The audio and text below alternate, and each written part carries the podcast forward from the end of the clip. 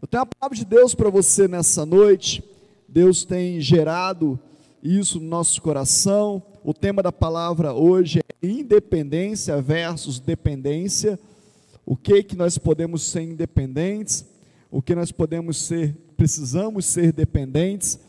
E nesse tempo de, de afastamento social, de distanciamento, a tendência que nós temos de nos tornarmos independentes, né? Nós é, usamos de todas as, as maneiras, né, formas e maneiras, para poder nos distanciarmos, porque precisamos estar sozinhos. Mas isso não é reino de Deus. Deus não tem isso para a sua igreja. Deus é um Deus trino, né? Elohim, deuses, né? No plural, um Deus em três manifestações, em três é, é, pessoas e ele fez o homem trino também, e fez o homem, colocou o homem no meio de um habitat, de um ambiente onde existe uma dependência, onde ele precisa do outro, onde ele precisa do ambiente, onde existe essa essa relação, essa comunhão, e comunhão é a palavra da hora, é a palavra da vez, né? E, e como que isso funciona no meio do povo de Deus, e como que isso funciona nas regiões celestiais, no reino de Deus. Eu queria ler com você dois textos muito parecidos e muito conhecidos, mas que traz uma verdade, né? O primeiro que eu vou ler para você, ele está em todos os evangelhos, então eu acho que ele é bastante relevante, né? Os quatro evangelistas escreveram sobre ele, que está em Mateus capítulo 14, verso 13. Abre aí Mateus 14, verso 13, e depois nós vamos ler Mateus também 15, verso 32. Amém? Se você puder acompanhar aí na sua casa, Evangelho segundo escreveu Mateus, capítulo 14, verso 13, diz assim: Jesus, ouvindo isso, retirou-se dali num barco para um lugar deserto à parte. Sabendo as multidões, vieram das cidades seguindo-o por terra. Desembarcando, viu Jesus uma grande multidão.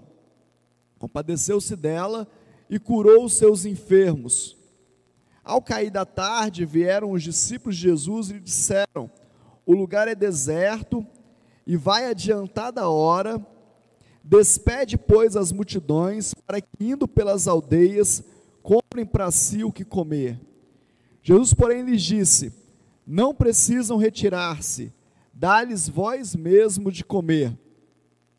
Mas eles responderam: Não temos aqui senão cinco pães e dois peixes. Então ele disse: Trazei-mos.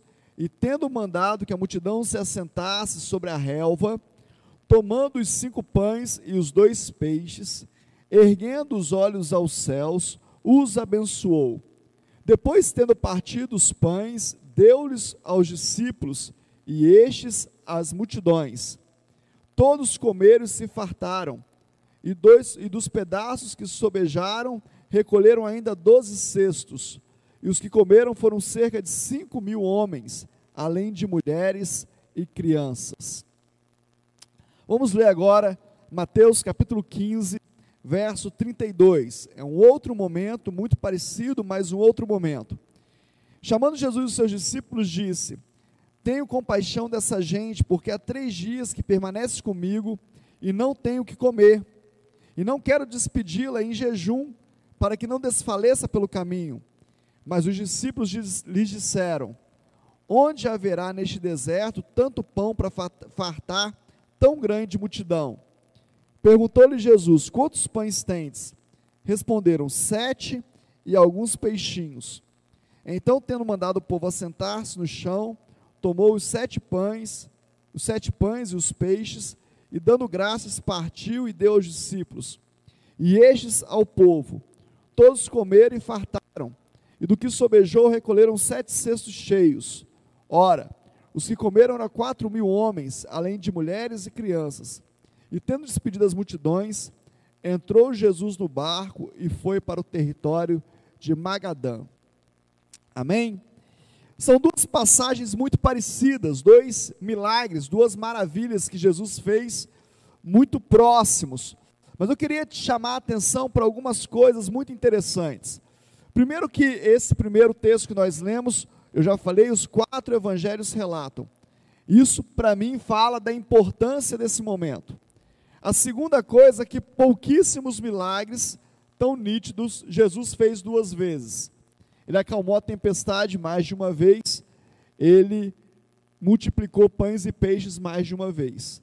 A primeira vez ele estava, o primeiro momento do, do, do acalmar a tempestade, ele estava falando sobre autoridade, ensinando os discípulos a terem fé, a confiarem em Deus, e agora ele está fazendo um ato de ensinamento sobre sobrevida, sobre viver nessa terra, sobre ter de Deus o suprimento.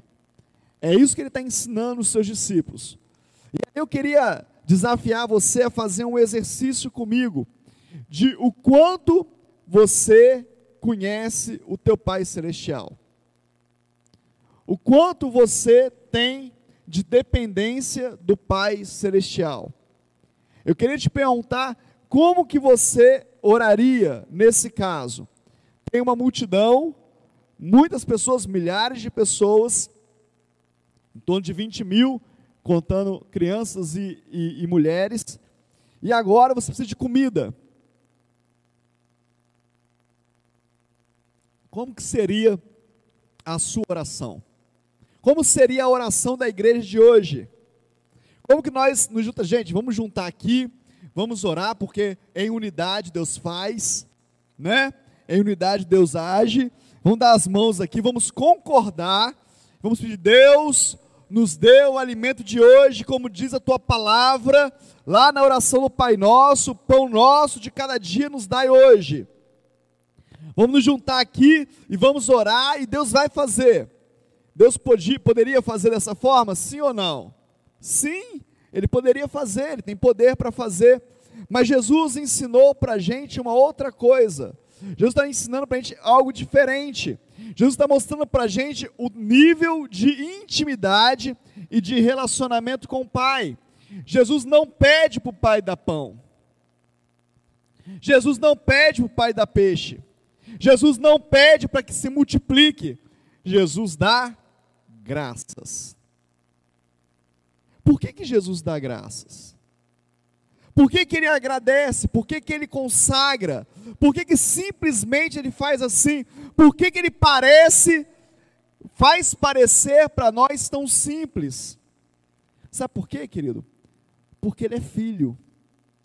E o filho sabe o que o pai tem. O filho sabe qual o poder do pai. O filho sabe qual a capacidade do pai. Vou te dar um exemplo. Você está no meio dos seus amigos, você ainda é solteiro, talvez um jovem, um adolescente. Tem um colega seu no meio da roda. E você diz para o seu colega assim: Vamos almoçar lá em casa. Vamos almoçar na minha casa, vamos lanchar lá em casa. Por que, que você fala isso? Porque você sabe, na sua casa tem comida. Sabe que seu pai colocou comida em casa, ou sua mãe, ou quem quer que seja. Então você tem a confiança que na casa do pai tem alimento, que o pai supriu. Essa é a relação de Jesus. Para Jesus não tinha nenhuma questão de quanto tinha de pão, quanto que o pai tinha de pão, quanto que o pai tinha de peixe. Ele simplesmente sabia que o pai tinha. E quando nós sabemos que o Pai tem, querido, nós só agradecemos, nós só entregamos. É diferente, é completamente diferente. E aí nós criamos uma rotina gospel, evangélica, onde nós acostumamos a pedir. E aí você pode dizer, mas a palavra de Deus fala: pedir e dar-se-vos-á, bater e abrir-se-vos-á. É verdade mas nós não, nós não podemos resumir o nosso relacionamento com o Pai só no dar, só no receber. Já viu quando o seu filho, você que é pai, você que é mãe, começa a ter uma relação com você só de pedir as coisas? Só de pai me dá, pai me dá, pai me dá, pai me dá. Tem uma fase das crianças que são assim, né? Tem uma fase que elas ficam é, é, pedindo tudo. E aí, como que você se sente como pai? Eu me sinto mal. Será que eu sou só isso? Será que eu só tenho coisas para dar? Será que a minha, a minha presença, o, o, o estar comigo não é o suficiente? Quando você olha a, palavra, a parábola do filho pródigo, e aí você vê o filho mais velho chegando para o pai dizendo: Pai, eu estou com você o tempo todo, e você nunca me deu nenhum cabrito. A resposta do pai é: Tudo que é teu é meu. Tudo que é meu é teu, eu estou aqui. Eu estou aqui. Quando eu estou, as coisas que eu tenho estão comigo, e tudo que está comigo também é teu. A gente vai precisar evoluir, aumentar, melhorar o nosso relacionamento com o Pai. A gente vai precisar parar de ser aquele filho que só pede, pede, pede, achando que o pai só tem coisas para nos dar. E nós vamos precisar aprender ao tamanho, a intensidade, o poder que esse Pai tem, que esse Deus tem. Qual foi a última vez que você chegou na presença de Deus e você só agradeceu? Você só falou muito obrigado, Deus. Graças te dou, Deus. Graças te dou pelo que eu tenho. Graças te dou pelo que eu vivo. Graças por aquilo que eu ainda não tenho. Jesus está agradecendo por algo que ele não tinha. Mas o Pai tinha. Deixa eu fazer, trazer uma revelação para a sua vida nessa noite. Aquilo que você não tem, não quer dizer que o Pai não tenha. O Pai tem. O Pai é dono de tudo. O Pai tem todo o poder. O Pai tem todas as coisas. O fato de você não ter, não diminui o poder de Deus. Não diminui o tamanho de Deus. Jesus está aqui como homem e ele simplesmente dá graças. Graças te dou, Pai. Graças te dou por esses pães, por esses peixes, e agora eu vou alimentar essa grande multidão que veio atrás de ti. Porque quando eles olham a mim, eles olham a ti. E agora ele dá comida. Sabe, querido, a gente não, não tem acreditado na Bíblia. A Bíblia fala que Deus te fez como? Como é que Deus te fez? A imagem e semelhança dele. Quando as pessoas olham para você como filho de Deus, as pessoas olham para mim como filho de Deus, elas têm que ver Deus. Elas têm que enxergar Deus. Parece surreal, parece muito distante, mas é isso que a religião fez. É isso que a religião provocou em nós a religiosidade provocou no meio do povo. Quando Jesus sobe aos céus, e aí os seus discípulos começam o ministério de cada um, diz a palavra de Deus que quando eles iam ao templo orar, as pessoas queriam o que eles tinham, por quê? Porque eles andaram com Jesus, porque eles espelhavam o que Jesus fazia. É disso que a gente está falando. A gente precisa expressar esse Deus. As pessoas têm, têm que chegar perto de nós e ter a certeza que nós temos algo para dar. E muitas das vezes o que nós vamos dar não vem de nós, vem de Deus. O que, que eu preciso fazer? Eu preciso dar graças a Deus. E é tão interessante porque Jesus ele faz isso e nos dois textos, se você observar, nos dois textos que nós lemos aqui, acontece algo muito especial. Sobra sobra. E aí quem recolhe são os discípulos. Quem recolhe é quem está mais perto. Deixa eu te falar, querido, Deus sempre tem uma medida recalcada, sacudida para a sua vida, transbordante para a sua vida e para a minha vida. A grande questão é como uma relação de pai e filho na terra. O filho fica, me dá, me dá, me dá, me dá, me dá, me dá, me dá. O pai fala, então toma. Mas toma só isso. Só que está pedindo. Quando a gente entende o tamanho do Pai, a gente recebe muito mais dele. É, se a gente for estudar esses dois textos, se a gente for trazer esses dois textos assim, ponto a ponto, tem tantos ensinamentos, tantas preciosidades. As pessoas que estão é, relacionadas, as pessoas que estão citadas nos, nos dois textos, quem faz parte desse, de, desse momento que ficou registrado na palavra de Deus. A multidão é só a multidão, querido. A multidão só anda atrás, a multidão só vai junto. A multidão ficou com o quê? A multidão ficou com um pedacinho de pão e um pedacinho de peixe. A multidão só não morreu de fome. A gente precisa entender isso. Eu fico imaginando o tamanho da colheita de quem tinha os cinco pães e os dois peixinhos. Quem ofereceu? O que aconteceu nessa vida? O que, se tornou? Imagina, eu tenho isso aqui, eu te dou. É tão interessante isso, preguei no domingo passado, ali em Walter Dono, e citei esse texto. Quando você vai ver Jesus se encontrando com um jovem rico, e Jesus fala para ele: vai e vende tudo que você tem. Ele vai e não volta. Exatamente isso que acontece nos dias de hoje. Porque para se relacionar com o Pai, ou é tudo ou é nada. Ou você entrega tudo, ou você não tem nada. É assim que funciona. E aí, quando eu falo de entregar tudo, não é entregar tudo que você tem, seus bens materiais, seu dinheiro, nada disso. Deus não precisa de nada disso. Ele quer você por inteiro. Então, essa é uma questão que nós precisamos aprender. O quanto nós estamos dispostos a dar.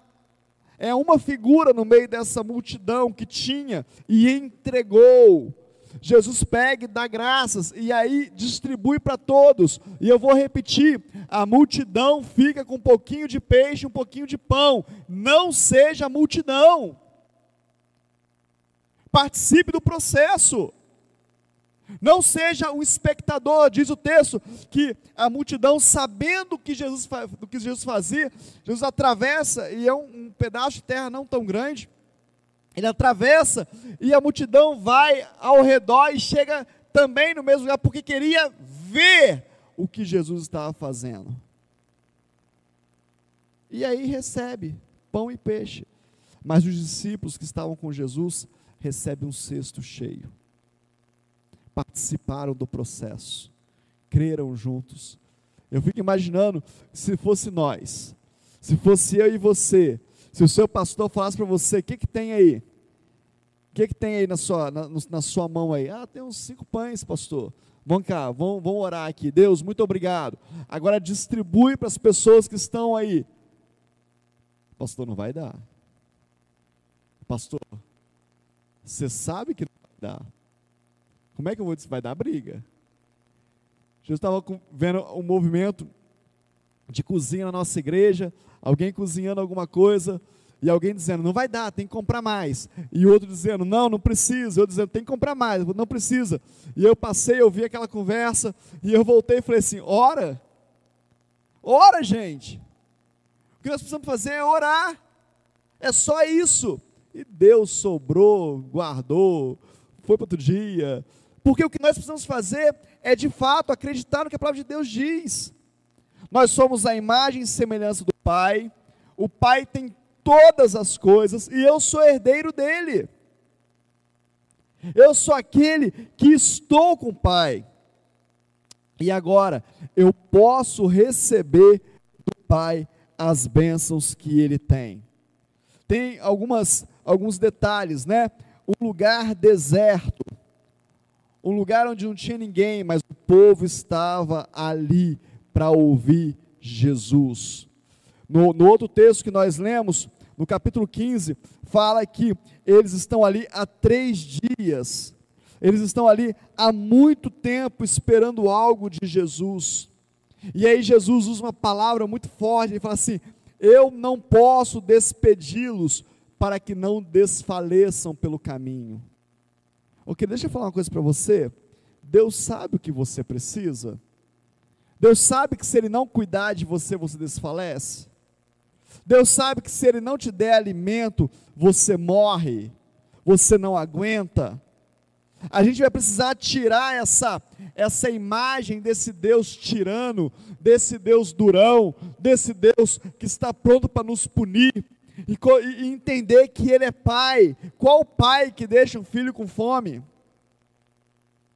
Qual pai que deixa um filho desfalecer? E aí você pode pensar assim: ah, pastor, mas tem um monte de gente morrendo de fome. Verdade. Mas não é a vontade do Pai. Não é a vontade de Deus. Existem outros fatores, existem outras variáveis, inclusive, não são todos, mas inclusive a variável da decisão. O filho pródigo tinha tudo na casa do pai. Ele resolve pegar, ir embora e gastar. A ponto de não ter o que comer e ter vontade de comer as bolotas dos porcos. Mas não é o pai que está errado, é uma escolha do filho. Foi o filho que escolheu. Tem escolhas nas nossas vidas, querido, que vão nos levar à escassez. Tem escolhas na nossa vida que vão nos derrubar na lona. Uma delas é como hoje. Você pode escolher cultuar a Deus ou não. Pode escolher dar glórias a Deus ou não. Você pode escolher reconhecer Deus como supridor de todas as coisas ou não. É uma decisão nossa.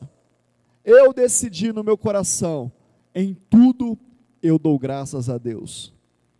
Dou graças a Deus pela fartura, quando os cestos estão cheios, quando tem muito, quando está transbordando, quando eu posso abençoar até a outros. Eu dou graças a Deus quando o cesto está médio, eu dou graças a Deus quando o cesto está baixo. Eu sei que o meu Deus pode todas as coisas. E se alguma coisa está acontecendo que não é dentro daquilo que eu esperava, é porque o meu relacionamento com o Pai está comprometido. Talvez se você tivesse o relacionamento que Jesus tem com o Pai, se eu tivesse o relacionamento que Jesus deixa transcrever aqui com o Pai, nós não precisássemos pedir nada para Ele. Hoje eu falei com uma pessoa e eu perguntei para ela: se o seu filho precisa de alguma coisa, ele tem que te pedir? Ou você já sabe que ele precisa? E ele me respondeu: lógico que eu sei o que ele precisa. E eu tive que falar para ele: lógico que Deus sabe o que você precisa. Lógico. Melissa lá, ano, ela tem que falar com você que ela precisa, você já sabe. Acabou o leite. O que, que você faz? Vai comprar. Não precisa falar. Não precisa chorar, berrar, morrer, de gritar, porque acabou o leite. Para ver se o pai escuta. Não precisa. Mas precisa ter relacionamento com o pai. E aí você pode falar assim, mas a criança é fácil, bispo. Por isso que a palavra de Deus fala que é melhor ser como criança. Entendeu? Só que a gente cresce. E aí continua. Continua o mesmo processo. Mas agora o pai espera o quê? O pai espera que você o reconheça como pai. Que eu o reconheça como pai. Agora é uma decisão minha. A Melissa, a gente tá dando um exemplo aqui da filha do presbítero Gessiano, ela não tem essa escolha. Ela ainda não sabe fazer essa escolha. Mas quando ela tiver com 7, com 8, com 10, com 15, ela vai ter que decidir olhar para ele e reconhecê-lo como pai. Ela vai ter que decidir olhar para ele e falar: você é mais do que um caixa eletrônico. Você é mais do que o cartão de crédito. Você é meu pai. E é por isso que quando nós estamos no primeiro amor na, na vida com Deus, a gente quer tudo do Pai, a gente ama o Pai, a gente chora e o Pai atende. É tão maravilhoso, parece que o Pai sabe tudo que a gente precisa. Mas quando a gente vai avançando no nosso relacionamento com Deus, nós vamos perdendo isso. Porque agora nós temos outras escolhas. E agora nós começamos a nos relacionar com Deus como se Ele fosse apenas um caixa eletrônico.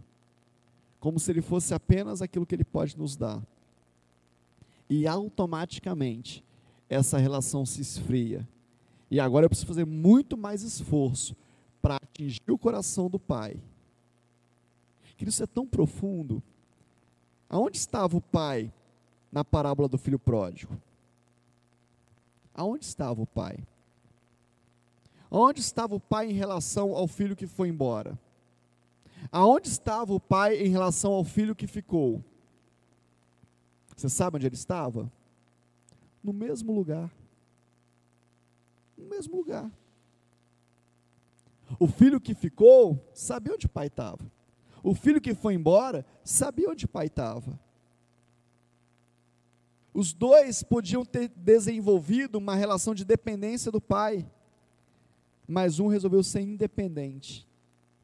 Mas quando eles caiu em si, diz a palavra, ele volta, e voltar tem um esforço. Eu sinto tanta presença de Deus quando eu falo isso para você. Talvez seja por isso que é, tão, é tanto esforço para orar. Entendeu? Talvez seja por isso que você tem que se esforçar tanto. É, uma, é um esforço, é, é, um, é um peso, é um, é, é, é, é um exercício difícil. Porque talvez você esteja voltando. Você está longe do Pai. E aí você tem que falar, pai, me dá, pai, pai, pai, eu te amo, pai, tá ouvindo, pai? Oh, pai, eu te amo, pai, você está ouvindo? Você está ouvindo, pai? Está longe. Agora, se você estiver se relacionando com o pai, se eu estiver relacionando com o pai, eu só deito a minha cabeça no colo dele. E o coração dele é meu e o meu coração é dele, ele sabe o que eu estou precisando pai fala assim, quando ele chega assim, eu já sei o que, é que é. Quando ele olha assim, eu já sei o que, que é. Quando ele deita assim no meu colo, eu já sei o que, que é. Agora, o filho mais velho também estava no mesmo lugar, mas viu o pai como só como Senhor e não como pai. Agora ele tinha acesso a tudo, mas ele não usufruía de nada. Deixa eu te falar alguma coisa muito forte. Se você lê a parábola do filho pródigo, a sensação que você tem é que para o pai está tudo bem. Para o pai está tudo certo. Pai, eu estou aqui todos os dias. O senhor nunca me deu um cabrito, pai. Agora esse aí que vai embora, que gasta o seu dinheiro, quando volta você faz uma festa. Você percebe que o pai não, não tenta justificar? O pai não fala do outro. O pai fala dele. O pai fala: Filho, é tudo teu. Você não sabia disso?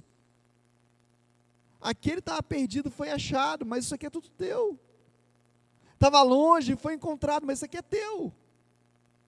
Você não entendeu isso ainda? É natural para o pai. O pai olha para você como tudo que é dele é seu naturalmente. O natural é usufruir. Por isso que Jesus chega diante da multidão de mais de 20 mil pessoas e fala: Pai, obrigado pelos cinco pães, pelos peixes. Pode dar de comer para o povo. Porque é natural. Qual peixe não era de Deus? Qual pão que não era de Deus?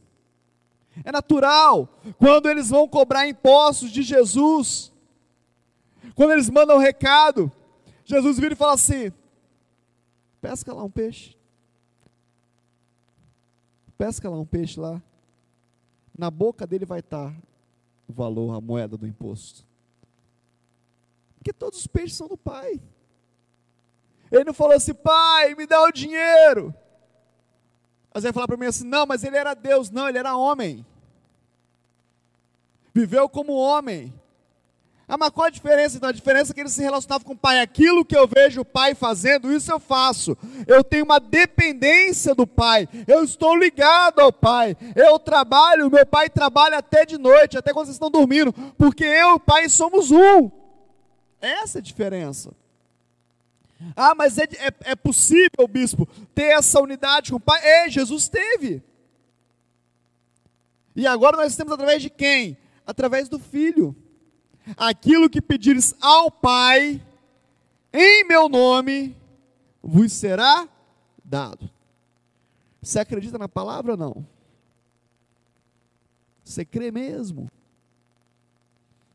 Se o pai quiser, se o pai tiver vontade, se o pai não tirou um cochilo hoje à tarde, se o pai não estiver na rede balançando, se o pai for com a minha cara, se o pai. Aí ele faz. Não é isso que a Bíblia diz. Ah, então ele vai fazer tudo. Ele é justo. E ele é pai. Você está pronto para receber tudo? Você tem maturidade para receber tudo? A palavra de Deus diz: quando a criança, o herdeiro é criança, não pode receber a herança, porque não tem maturidade. E aí fala que fica com quem? Fica com um tutor. Isso é sério. Será que tem algumas pessoas com as nossas coisas aí, Gessiano? Alguns tutores aí, com aquela mansão que estava preparada para você? Será que tem algum tutor aí vivendo nela? Guardando ela para você? Não, estou guardando ela aqui para ele. Quando ele crescer, o pai dá para ele. É o que está na Bíblia ou não, querido? Tem na sua Bíblia ou não? É o que está na palavra de Deus. Tem alguém guardando as coisas para você. Precisa crescer. Precisa avançar. Precisa parar de criar problema onde não tem. Precisa aprender a resolver problemas. Jesus tinha um problema aqui? Era um problema? Era para você um problema? Sem avisar, é um problema para você? Meu Deus! Como é que eu vou fazer? Não tem comida. Acabou a carne. Ô pai, você tem todas as carnes, não tem? É simples. Marta e Maria, uma preocupada porque tinha que servir a equipe de Jesus, a outra deita nos pés porque sabe que Jesus é o Filho de Deus e Deus tem tudo. Ah, pastor, então nós não vamos mais fazer nada. Não é isso que eu estou falando. Não é disso que eu estou falando. Jesus fez, deu graça, organizou. Tem gente que acha, tem crente que acha que a organização não tem necessidade nenhuma. Não, Deus faz do jeito que Ele quiser. Não é bem assim. Jesus tem uma linguagem do céu. Tem uma linguagem no céu. Tem um modus operandi do céu. Você tem que saber qual que é. Uma delas é a organização. Vai estudar sobre anjos lá. Vai estudar sobre a hierarquia do céu. Tudo organizado. No inferno também é, tá? Toma cuidado. Bagunça nem no inferno. Também tem hierarquia. É uns negócios fortes. Ele fala: senta, organiza, faz grupos e aí nós vamos servir. Forte esse negócio. Os outros evangelhos falam. Depois você vê lá. Separe em pequenos grupos para que a gente possa servir. Organiza a sua vida. Organiza a sua família, organiza a sua casa, organiza os teus negócios, organiza o teu trabalho, organiza a tua agenda. Para de pôr culpa nas pessoas. Ah, eu não tenho tempo para nada. Quem que te deu o tempo? Deus deu o tempo para quem? Para você. Seja senhor do seu tempo. Seja senhor da sua vida. Organize para depois ter o milagre na sua vida. Eu queria parar por aqui, mas eu queria desafiar você a duas coisas nessa nessa noite que Deus colocou no meu coração. A primeira coisa, eu queria desafiar você, não faça parte da multidão. Deixa eu te falar, você que está nos escutando aí de casa, você que está nos acompanhando, a multidão está com medo. A multidão está preocupada. A multidão está acuada.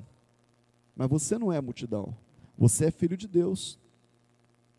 O Senhor é o teu Senhor, o teu Salvador. O sangue de Jesus está sobre você. Não seja multidão. Não seja aqueles que estão na expectativa, esperando para ver o que vai acontecer. Não. Nós não somos espectadores. O reino de Deus é um reino de protagonistas. Homens e mulheres que fazem acontecer. Eu vos dou o poder para irem. Faz discípulos, vá por todo canto, estabeleça o reino. Pegarão em serpentes, não serão machucados pisarão, comerão coisa mortífera, não lhe, farás mal, não, não lhe fará mal algum. São promessas de Deus. Então não fique esperando acontecer alguma coisa, não. Sai do meio da multidão. Faz um movimento. Vem para os cultos. Vai para a célula. É, participe. Não fique aí acuado de jeito nenhum tem um lugar de culto ao Senhor, tem comunhão dos santos. A bênção que você precisa está na mão dos teus irmãos. Fica coado, não. E a segunda coisa que eu queria falar com você nessa noite: não se relacione com Deus, a não ser que seja como Pai. Não seja o pedinte, na porta do templo. Ah, me cura, me cura, me cura. Não tenho prata nem ouro, mas o que tenho te dou, levanta e anda. Para de pedir. Deixa Deus fazer a vontade dele na sua vida, mas se relacione com ele como pai. Gaste mais tempo no colo dele do que pedindo as coisas para ele. Gaste mais tempo adorando do que reivindicando. Gaste mais tempo adorando do que murmurando. Faz esse teste. Vê se não funciona. Nós estávamos conversando esse final de semana, falando como que Deus ele nos surpreende, né? Às vezes nós estamos precisando, querendo, às vezes nem é necessidade. Às vezes é só querendo alguma coisa. Assim, tem vontade de ter alguma coisa. E aí nós pensamos, nem falamos com ninguém, só pensamos. E aí Deus vem e faz. Tantos sonhos que eu tive, Deus já realizou. Sem muito esforço, sem muito pedir. Muitos dele eu nem pedi. Eu já fui para Israel duas vezes. Eu nunca pedi para Deus para ir para Israel. Eu só tinha um sonho de ir para Israel. Só tinha uma vontade. Nunca orei, nunca orei. Deus, deixa eu ir para Israel um dia. Deus, eu quero ir para Israel. Nunca orei. Eu só sonhava. Um dia, eu vou a Israel. Um dia, Deus vai me abençoar. Eu vou a Israel. Fui duas vezes, não orei nem da primeira nem da segunda. Agora acredito no meu Deus. Acredito quem Ele é. A primeira oportunidade que eu tive, que eu fui na primeira caravana para Israel, eu fui, eu e a pastora Carla. Primeiro dia que o bispo Zé falou comigo, e aí, vamos para Israel? Eu falei, vamos. Não tinha condição nenhuma, mas acreditei no meu Deus. A forma com que Deus ia fazer, a maneira que Deus ia, nunca orei pedindo. Ah, orei dez anos pedindo por isso. Não, não é verdade.